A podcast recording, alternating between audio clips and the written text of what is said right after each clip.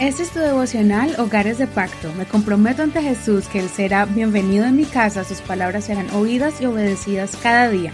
Mi hogar le pertenece a Él. Febrero 5. Señor, todavía no veo bien. Marcos 8, 22. Jesús fue a Bethsaida y le trajeron un ciego y le rogaban que lo tocara. Entonces, tomando al ciego de la mano, lo sacó fuera de la aldea. Después de mojarle los ojos con saliva e imponerle las manos, le preguntó, ¿Ves algo? Al mirar, él decía, Veo a los hombres, pero los veo como árboles que andan. Luego puso otra vez las manos sobre sus ojos y el ciego miró intensamente, y fue restaurada su vista, y veía todo de lejos y claramente. Aquí miramos cómo el Señor hace uno de sus milagros extraños, usando saliva para crear nuevos ojos y devolverle la vista a un ciego. Además de ese milagro, podemos notar algo. Pareciera que Jesús se equivocó en el proceso de sanidad. ¿Será que le faltó fe? ¿Le faltaría otro ingrediente para ponerle en los ojos? ¿Le falló el poder? ¿Le quiso hacer una broma al ciego? Creo que Dios muchas veces permite que pasemos por un proceso de varios pasos hacia el milagro, y en ese proceso nos va a ir revelando otras cosas. La pregunta es, ¿por qué el ciego vio la gente como árboles? Ese milagro solo se encuentra en el libro de Marcos, y no está claro el por qué Jesús permitió al ciego ver a los hombres como árboles.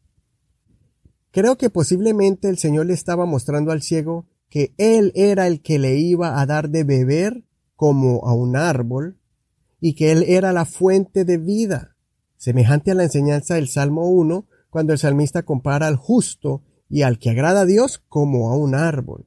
Salmo 1.1. Bienaventurado el hombre que no anda según el consejo de los impíos, ni se detiene en el camino de los pecadores, ni se sienta en la silla de los burladores. Más bien, en la ley del Señor está su delicia, y en ella medita de día y de noche.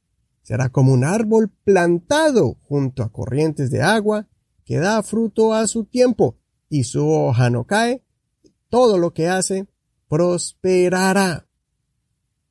También posiblemente Jesús quería reafirmar las palabras de Juan el Bautista, cuando proclamaba que el hacha ya está puesta en los árboles que no dan fruto, que cada uno de nosotros debemos de fructificar, de dar fruto, que cada persona decida lo que siembra en su vida y eso mismo va a cosechar.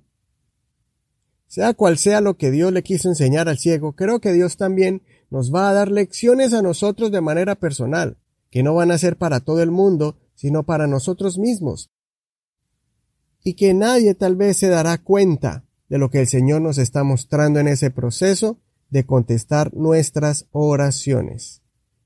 Posiblemente eres un joven que piensa que la vida se te acabó porque se terminó esa relación amorosa con alguien y no entiendes por qué estás sufriendo tanto o sientes que abusaron de tus emociones.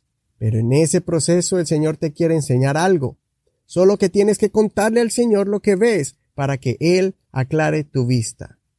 Tal vez eres una dama y te comparas con otra hermana de la congregación que ya recibió la respuesta de su petición y te preguntas por qué Dios no lo ha hecho contigo si tenían la misma necesidad y oraron a la misma vez en los mismos cultos de oración. Ves algo, pero no tan claro. Algo como sin sentido. Ves como árboles que caminan. Así es. Posiblemente el Señor te quiere revelar algo antes de darte tu petición. No desmayes, mantente firme, continúa echando raíces al lado de la fuente de agua que da vida. Síguete sumergiendo en la palabra de Dios, en su presencia día y noche, hasta que puedas ver claramente y al final entiendas el porqué de ese proceso raro, curioso y extraño, pero al fin y al cabo, mientras que Jesús esté allí, Él te pondrá las manos una vez más y terminará la obra que Él empezó. No olvides estudiar todo el capítulo del día de hoy.